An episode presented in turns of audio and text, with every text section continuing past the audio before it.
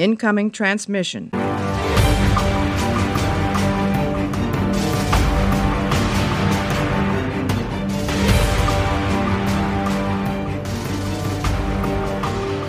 Alles klar, Nummer 3001 von Göttern und Gönnern in der kairanischen Epoche. Ein Volk wird zur Zielscheibe von Oliver Fröhlich. Erschienen ist der ganze Roman am 22. Februar, einem Freitag im Jahre 2019. Hallo erstmal Mario. Und ich denke, wir wollen mit dem Titelbild beginnen. Yo, hi Chris. Wie findest du das Titelbild? Mir gefällt's mega gut.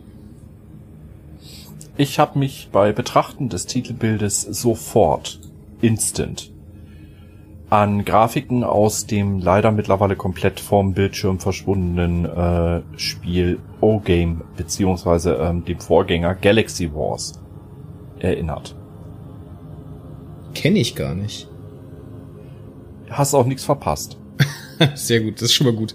Nee, ich mag das grundsätzlich, wenn auf den Titelbildern äh, die äh, Designs von den Raumschiffen, die ja im Roman nur erklärt sind. Und das ist auch, glaube ich, keine. Äh, warte, gab's da eine Heft-Illustration dazu, eine Innenillustration? Nee, ne? Ach doch, hier. Habe ich nicht Doch, doch. so ganz im Kopf. Die Glutobat Ja. 3. Genau.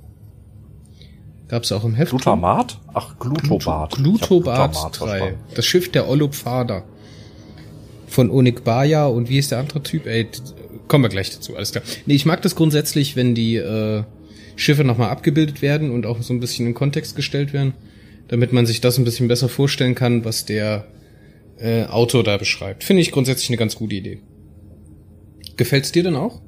Ja, deswegen sagte ich ja gerade, das äh, ist noch eins der Bilder, wo ich sag, wow, ja, das hat mir noch sehr gefallen. Ich zeig dir auch mal so, gerade wenn du noch mal ganz kurz in unser Discord, wo wir nebenbei auch sind, guckst, so sahen die Raumschiffe in den Grafiken von, o äh, von Galaxy Wars aus. Mhm.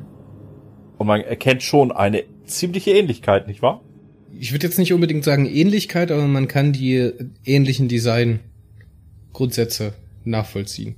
Also ich fand das Titelbild klasse. Es gibt natürlich jetzt wie immer auch äh, eine ganze Menge Leser, die dir sagen werden, äh, und schon wieder ein Raumschiff, keine Action auf dem Titelbild. Ja, kann ich verstehen, aber ich finde es eigentlich sehr plastisch, wenn man ein Raumschiff nimmt, weil aus den reinen Beschreibungen im Heft kann ich mir häufig gar nicht ausmalen, wie soll das Teil jetzt aussehen. Das stimmt. Aber lass uns doch mal mit dem Heft an sich starten. Das Heft heißt von Göttern und Gönnern in der kairanischen Epoche ein Volk wird zur Zielscheibe. Ist ganz schön reißerisch der Titel. Aber Ja. würdest du mir ganz kurz, in aller Kürze, einmal das Heft zusammenfassen? Da zitiere ich jetzt an der Stelle faulheitshalber wieder die Peripedia. Gerne. Die Kurzzusammenfassung, die Olopfaner feiern ihre Raumfahrt. Perry Roden nutzt die Gelegenheit, um mehr über die ihm fremde Milchstraße zu erfahren. Er verlässt mit der Biopreiscall die Rast Chubai und wird Zeuge des brutalen Überfalls durch die latonischen Piraten. Genau. Das ist jetzt ganz grob. Man könnte jetzt noch mit dazu sagen, dass es hier das Raumschiff, was auch auf dem Cover ist, die Glutobat 3, der Olupfane auf dem Heimweg ist zu diesem äh, Begrüßungsfest oder zu diesem großen Fest, was sie da feiern wollen, das insgesamt über zwei Wochen geht. Und da Ja, dieses, das wäre die Langzusammenfassung. Ich und jetzt, jetzt kommt ja der Kniff an dem Roman, weil das wird uns ja auch im nächsten Band noch begleiten. Dieselben Ladonen, die später Olfnir äh, überfallen, überfallen auch dieses Schiff, töten teil, also töten den Kommandanten, die Ladonen und äh, entführen einen Teil der Besatzung. Das machen die nicht ganz ohne Grund, denn die entführen unter anderem die Onikbaya, die so einen Chip im Nacken hat, die ihnen die Kairaner eingesetzt haben, denn die Kairaner sind die was die Akoniden für die Menschen sind, sind die Kairaner für die Olu- Olupfaner. oh je, diese Namen bei Periroden. das muss ich sagen, war bei diesem Heft wirklich heftig, weil die Olupfaner total auf den äh, auf das Vokal O stehen, auf den Vokal O und alle Namen praktisch mit O beginnen und irgendwas mit O zu tun haben. Und O taucht dann nicht nur einmal auf, sondern zwei, drei, viermal. Ja, wart die Shebopana ab mit Shebopak Sette Finey Bread. Gesundheit.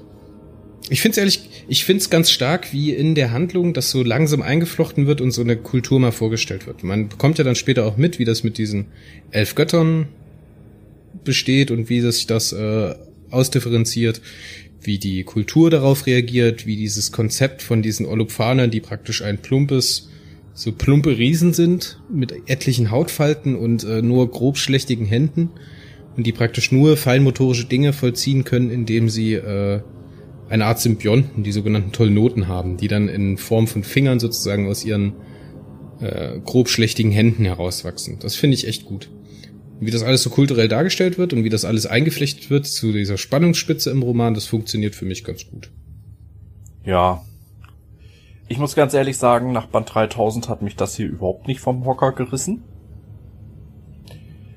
Ähm, zum einen, die angeblich so bedrohlichen Latonen werden hier doch noch relativ handsam für Piraten dargestellt. Also bei Piraten erwarte ich eigentlich, dass sie morden, rauben, brandschatzend und vergewaltigend durch die Gegend ziehen. Und zwar richtig böse. Ja, da habe ich mich die auch ein bisschen ja eigentlich gestört, noch kuschelzahm, ja. weil solange du ihnen keine Gegenwehr gibst, verschleppen sie ein ganz paar Leute von dir. Mein Gott, bei ein paar Milliarden Bewohnern sind ein paar hundert Sklaven, die gefangen genommen werden. Ja, scheiße für die gelaufen, aber mein Gott, äh, für das Volk an sich, für das Überleben einer Spezies, Spezies an sich ist das völlig scheißegal. Mein Gott, dann sind halt 100 Stück versklavt oder werden gequält. Wen interessiert das denn? Ja, jetzt aus Sicht einer Spezies, nicht moralisch.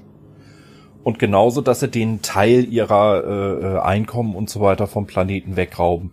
Ja, sie rauben ein bisschen was, aber im Endeffekt wird es äh, die Olupfaner nicht komplett down halten. Man lässt ihnen immer noch genug um, damit sie sich weiterentwickeln können. Also nach echt bedrohlichen Piraten klingt das erstmal nicht. Das klingt nach Nervensägen, denen man irgendwann mal das Handwerk legen muss, sicher. Aber die äh, angekündigte Riesenbedrohung für die gesamte Raumfahrt der Milchstraße und alle Planeten, wegen der die Kairaner auch da sind, ist es nicht im Ansatz vom Gefühl her. Zu dem Zeitpunkt nicht, nee. Ich weiß ja nicht, was später noch kommt. Aber ich muss sagen, dieser Begriff Piraten ist da ein bisschen irreführend, weil so verhalten sie sich eigentlich nicht. Sie sind ja auf der Pod 202, 2202, das werden wir auch im Folgeheft noch genauer kennenlernen unterwegs. Und das ist ja ein Versorgungspod, ein Versorgungsraumschiff, um praktisch irgendwas zu versorgen. Keine Ahnung. Wahrscheinlich, indem sie plündern und andere Leute entführen. Aber das wirkt für mich alles so, als ob die praktisch ein übergeordnetes Ziel haben, auf das sie zuarbeiten. Sie arbeiten ja gezielt und holen sich gezielt die Leute da raus. Und das sind ja auf gar keinen Fall irgendwelche ähm, tumpen oder unintelligenten Piraten, die da eigentlich handeln und nur sozusagen hedonistisch und gewinnmaximierend handeln. Also ich finde das schon ein bisschen tiefer angelegt, aber leider irgendjemand hatte da die Idee, das Wort Pirat in den Mund zu nehmen und da ist halt so eine Dissonanz oder so eine Differenz in der Geschichte mit drin. Hat mich jetzt aber ehrlich also, gesagt nicht so gestört. Persönlich fühle fühl ich mich, wenn ich jetzt äh, das mit früheren Zyklen äh, vergleiche, wo du auch eine handfeste Bedrohung hast, ein Bedrohungsszenario, habe ich mich bei dem Heftchen mit, boah, hm, also als Bedrohung nehme ich sie jetzt nicht unbedingt wahr, höchstens als Ärgernis. Ähm, die Olopfaner, schön hier eingeführt. Ja, da hast du recht. Da hätte man vielleicht sogar noch ein bisschen mehr in die Tiefe gehen können. Wäre ein bisschen mehr Platz im Heft gewesen. Leider äh, hat dies Volk genau den Status, den ich auch erwartet habe. Äh, es spielt nie wieder eine wirkliche Rolle. Ja, es ist so ein typisches One-Trick-Pony, ne? So ein Monster of the ja, Week-Ding. Und damit finde ich schon wieder schade, weil äh, von diesen kompletten Völkern, die da wirklich äh, ja fulminant eingeführt werden und mit in die Tiefe und in die Kultur und so weiter, siehst und hörst du manchmal bis zu tausend Hefte lang gar nichts mehr und dann wird irgendwann mal erwähnt, dass da im galaktischen Raten Olopfana durch die Gegend vor sich hin obsidiert. Äh, Deswegen hat's mich nur absolut nicht vom Hocker gerissen, halt ein Standardheft der Standard mag ich mal. Nichts gegen Oliver Fröhlich seine Schreibe, die ist okay. Da kann ich nicht meckern. Das Titelbild, wie gesagt, geil. Der Roman bekommt bei mir aber ein Sternchen weniger als der 3000er. Hat bei mir ganz klare 5 von 10.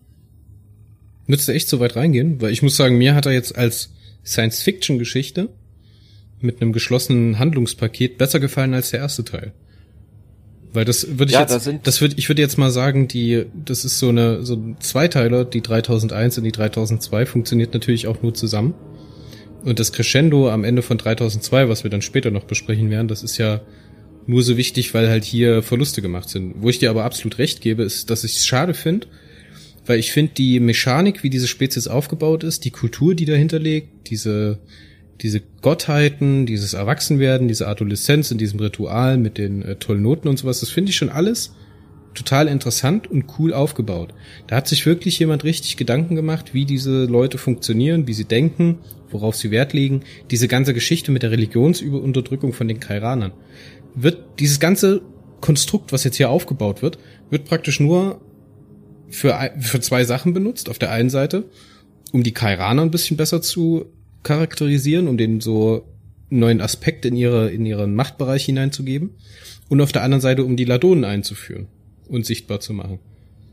Später, wenn du schon sagst, die tauchen dann nicht mehr auf. Ich meine, wissen wir ja nicht, ob sie noch mal großartig auftauchen, aber das wäre jetzt so eine Sache. Da hätte ich jetzt schon so zwei, drei, vier Stories von lesen können, muss ich sagen. Das hätte die Mechanik auf jeden Fall hergegeben. Ja, du siehst es halt mit den Augen des Anfängers, was ich äh, unheimlich schön finde. Äh, die konträre oder sagen wir mal sehr abweichende Meinung bei mir ist halt, von dieser Sorte Hefte hast du innerhalb der Serie so knapp 700 bis 800 Stück bei den 3000 Heften, die es bisher gibt. Da ist ein gewisser Gewöhnungseffekt bei mir da. ja, Deswegen sicherlich. Aber das sind halt, Standardkost gähn. das ist halt was. Also ich muss sagen, ich würde den jetzt höher bewerten. Ne? Ich habe den 3000er, glaube ich, eine 5 gegeben. Habe ich dem eine 5 gegeben? Ja, ne? Mhm. 5 von 10 gegeben. Ich würde jetzt hier ungefähr in 6, 7er Richtung gehen, ungefähr. Weil das ist genau das, was ich von Perry Roden erwarte. Ja, Hm. wie gesagt, da wird wahrscheinlich auch, auch der Fakt mit reinspielen, dass wir halt unterschiedliche Ansätze und unterschiedliche Hintergründe haben. Also man kann zumindest sagen, er ist für Einsteiger durchaus noch geeignet, weil er immer noch nicht mit, mit äh, dem ganzen Hintergrundwissen droht, sondern wirklich ganz langsam erstmal was aufbaut. Klar, ein paar Name-Drops gibt's. Äh, Solaris Imperium, Dolan-Krise, da wird man natürlich erstmal verstehen, hä? Aber ansonsten, was ist ein Mattenwilli? Ne? Solche Sachen wirst du wahrscheinlich noch nicht so kennen, aber das ist an sich nicht schlimm, das ist für die Handlung völlig egal. Du überliest Hat mich- das wahrscheinlich ganz schnell. Hat mich jetzt aber in dem Heft auch wirklich nicht gestört und ich muss sagen, das habe ich auch wirklich überlesen. Ich muss hier noch jetzt noch ein paar? Punkte einbringen, die mir wirklich sehr, sehr gut gefallen haben. Es gab hier zwischen den Kapiteln immer diese Einschübe, was haben wir verloren? Und für so einen, für so einen Zyklusbeginn oder für so einen Serienbeginn, als den ich das jetzt praktisch als Neuleser wahrnehme, wo die Welt für mich gebaut wird, finde ich das total schönen Kniff. Ich meine, wir hatten auch schon in der, äh, in dem Gespräch über die erste Dioversums-Tetralogie in den 3050ern ähm, drüber gesprochen, diese Einschübe von H.G. Adams in seinem, in seinem Halbschlaf da, in seinem, in seiner, wie hieß das? In seiner Stasis. in seiner Stasis, wo er praktisch entmaterialisiert, wartet, bis sein, bis sein äh, Zellaktivator wieder regeneriert hat. Finde ich hier ähnlich gut gelungen. Ich finde das sehr, sehr toll, wie unterschiedlich die Leute das aufnehmen. Und es gibt wirklich den Leuten, die da in diesen Crew-Besprechungen sitzen. Weißt du, wenn du als Neuleser vor dem Heft sitzt und da kommt so eine Crew-Besprechung und da werden erstmal 25 Namen gedroppt, mit denen du überhaupt nichts anfangen kannst. Dann wird Siatan genannt mit ihrem Okre. Dann wird äh, Osmon Soleimani genannt, dann wird Afetenga genannt und dann wird der genannt und der genannt und der genannt. Die haben aber überhaupt noch kein Gewicht für mich als Leser. Und diese kleinen Einschübe, wo sie sich dann praktisch zu Wort melden und kurz mal ihr Statement abgeben, was habe ich verloren durch diese 500 Jahre, das finde ich unglaublich stark. Und das finde ich auch in den weiteren Heften, die darauf folgen, immer wieder gut aufgebaut, dass dieses Crew-Gefühl, dass keiner alleine steht, dass auch Perry Roden nicht alleine handeln kann und so weiter und so fort. Das wird ja echt gut vorangebaut. Und der Roman nimmt sich immer mal wieder so einzelne Charaktere. Hier ist jetzt der Osmond Soleimani, der hier beschrieben wird oder erstmal ein bisschen mehr im Fokus steht. Finde ich ehrlich gesagt ganz stark. Im Umkehrschluss muss ich aber sagen, wenn ich jetzt mit 3000 in die Serie wirklich einsteige, ist das schon das zweite Heft, wo Perry Roden keine große Rolle spielt. Also keine Action-Szenen hat. Ist auch gut, passt auch. Äh, mir ist gerade aufgefallen, du hast echt Affe Tenga gesagt. Der heißt Affa Tenga. Affa Tenga. Ich habe den, ich hab den in meine, meiner Notizen immer Tenga abgekürzt. Ja, du hast aber eben echt gesagt Affe Tenga. Ja, vielleicht habe ich einfach ein bisschen schnell geredet. Dazu fällt mir nur ein, manche Menschen sind auch nur von den Bäumen heruntergekommen, weil sie zu blöd zum Festhalten waren. Mm. Ich möchte am liebsten dem ersten Affen, der da runtergekommen ist, einen in der Fresse zimmern. Alter, bist du bescheuert? Bleib da oben. Da hatten wir ja schon mal drüber gesprochen.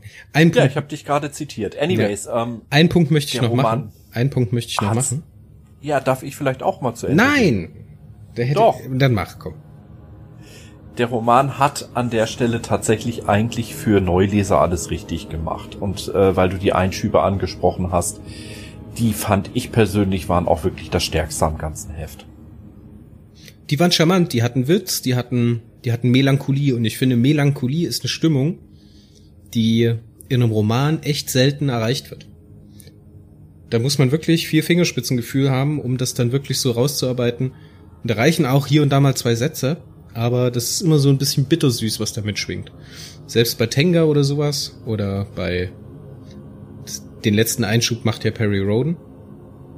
Finde ich alles total stark und echt gut gelöst. Guter Einfall und hat mir wirklich sehr gut gefallen.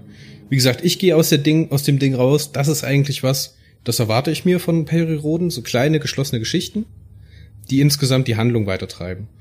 Und so wie das hier gemacht wurde, dass diese kleine Geschichte auf, auf der einen Seite erzählt wurde, dass die äh, tief eingeführt wird, ja, vielleicht nicht so tief, wie wir uns das wünschen, ist okay. Aber im Hintergrund, dass alles eigentlich nur dazu dient, um die Gesamthandlung weiterzutragen, gehe ich absolut d'accord damit. Gehe ich mit sieben Punkten raus und gut ist. Aber einen Punkt möchte ich noch machen. Am Ende von dem Roman kommt es zu einer Art Revolte gegen dieses Religionsverbot in der Öffentlichkeit. Und zwar haben die Kairaner den Olupfanern aufgrund eines Religionskriegs, den sie geführt haben, untersagt, außerhalb der Götterhaine den Götterdienst zu vollziehen. In diesem Klimax von dem Roman kommt es jetzt dazu, dass ähm, religiöse Eiferer oder religiöse Sekten, die das sehr wichtig nehmen und was ja auch in der Kultur tief verwurzelt ist, ähm, gegen dieses Religionsverbot protestieren. Und da wird ein schlauer Satz genannt, oder da wird ein Satz gedroppt von einem Protestanten, ein Volk ohne Geschichte hat keine Zukunft. Das hier ist eigentlich bloß ein Spiegelvorhalten für Periroden und ein Ausdruck seiner Ängste, meine ich jetzt. Und das finde ich ehrlich gesagt sehr, sehr intelligent gelöst von Oliver Fröhlich. Ja, und es ist Religionskritik an unserem jetzigen Staat und vor allen Dingen an äh, Staaten, in denen die Religion die Vernunft äh, kaputt macht. Genau. Es hat diese drei Layers. Es hat einmal die reine Handlungs-, die Olopfaner Kairaner Geschichte, es hat die Wirkung auf Periroden und es bricht die dritte Wand, äh, die vierte Wand. Bin ich ein Fan von, muss ich sagen, war echt gut, war echt guter Kniff. Gemeinsam mit den Sachen, die gemacht wurden. Wie gesagt, schade, dass die Olopfaner ähm, danach relativ farblos bleiben. Ähm, das ist wäre jetzt was gewesen, ich hätte jetzt hier wieder erwartet, dass die Olopfaner später noch eine Rolle spielen. Aber wenn du sagst, da kommt nicht mehr viel, dann ist es halt so. Haben wir noch was Erhellendes zu 3001 zu sagen? Oder lassen wir es dafür gut sein und machen mit 3002 Hast du weiter? noch drei Fragen dazu? Drei Fragen äh, habe ich mir jetzt. Warte mal, die standen mit bei den anderen Notizen. Da muss ich mal ganz kurz durchscrollen. Ja. Ähm, zum einen, wer sind denn die Posbis? Positronisch-biologische Roboter, POS, Bees. Aufgetreten zuerst in den Heften zwischen 100 und 150. Äh, Im Endeffekt wirst du die Story von denen nochmal irgendwann von mir ein bisschen genauer erklärt bekommen. Es sind Roboter mit einem Plasmaanteil, die sich also ihrer selbst bewusst sind, intelligent sind und durch diesen Plasmaanteil halt eben auch fühlen können. Mhm. Okay, kaufe ich. Später werden die nochmal referenziert, da ich gerade ein anderes Heft ausgelesen habe, was ein bisschen später stattfindet, dass die ähm, versteckte Flotten haben und immer, wenn irgendjemand keine Flotten mehr hat, das Solare Imperium oder die Akoniden oder die Pheronen oder sowas, dann werden die Postbis gerufen, die meistens noch irgendwo irgendwelchen Schrott dabei haben. Kannst du die so ein bisschen charakterisi- charakterisieren und für mich ein bisschen äh, einführen? Gehören die zu den Guten, gehören die zu den Bösen? die Postbis jetzt wirklich komplett zu charakterisieren, wird den Rahmen sprengen. Ich kann es mal in kurz zusammenfassen.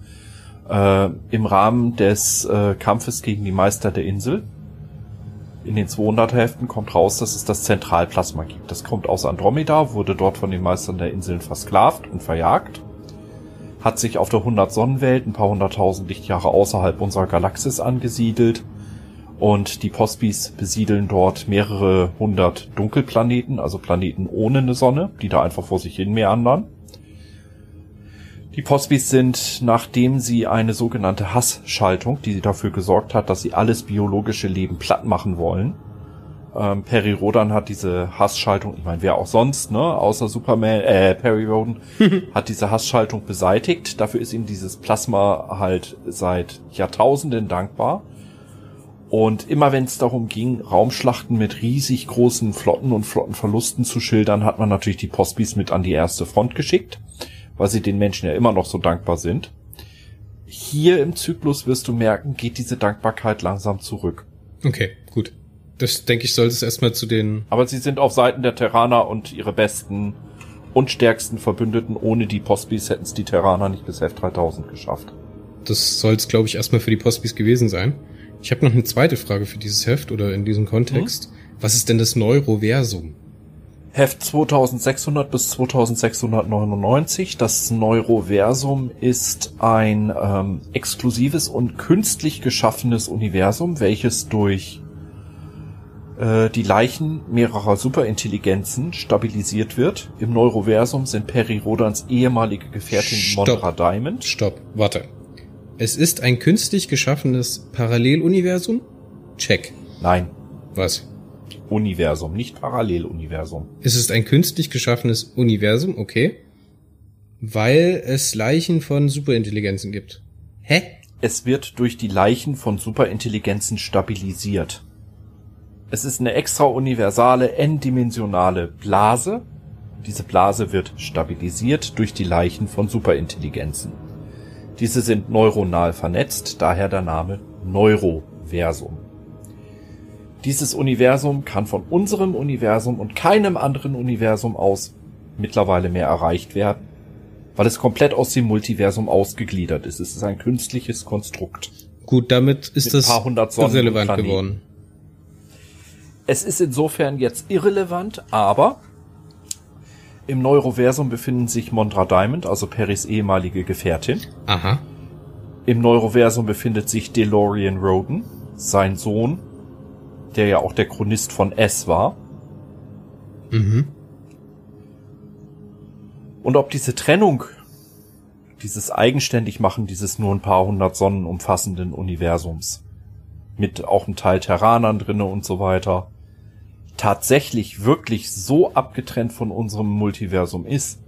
Du weißt, Autoren können so eine Sache auch gerne wieder ausgraben, wenn es der Handlung dient.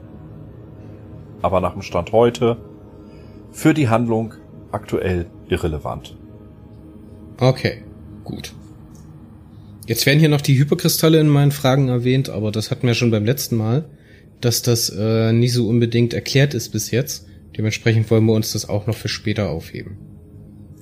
Es wird in den späteren Heften erklärt, bisschen genauer. Zum Stand Heft 3001 nicht richtig. Ich habe noch eine Sache, auf die ich dich aufmerksam gemacht habe. Oh, gerne. Jetzt freue ich mich. Und zwar äh, die Dolans. Die Dolan-Krise, das sind die Hefte 300 bis 399. Da gab's die Zeitpolizei, das sind so überdimensionale Haluter. Haluter sagt ja zumindest schon ein bisschen was. Ja, ich kenne nur Ichotolot, also. Richtig. Die sind ein bisschen größer wie er, sind seine Vorfahren oder von seinen Vorfahren abstammend. Und die Zeitpolizei hatte sogenannte Dolans. Dolans sind lebendige Raumschiffe.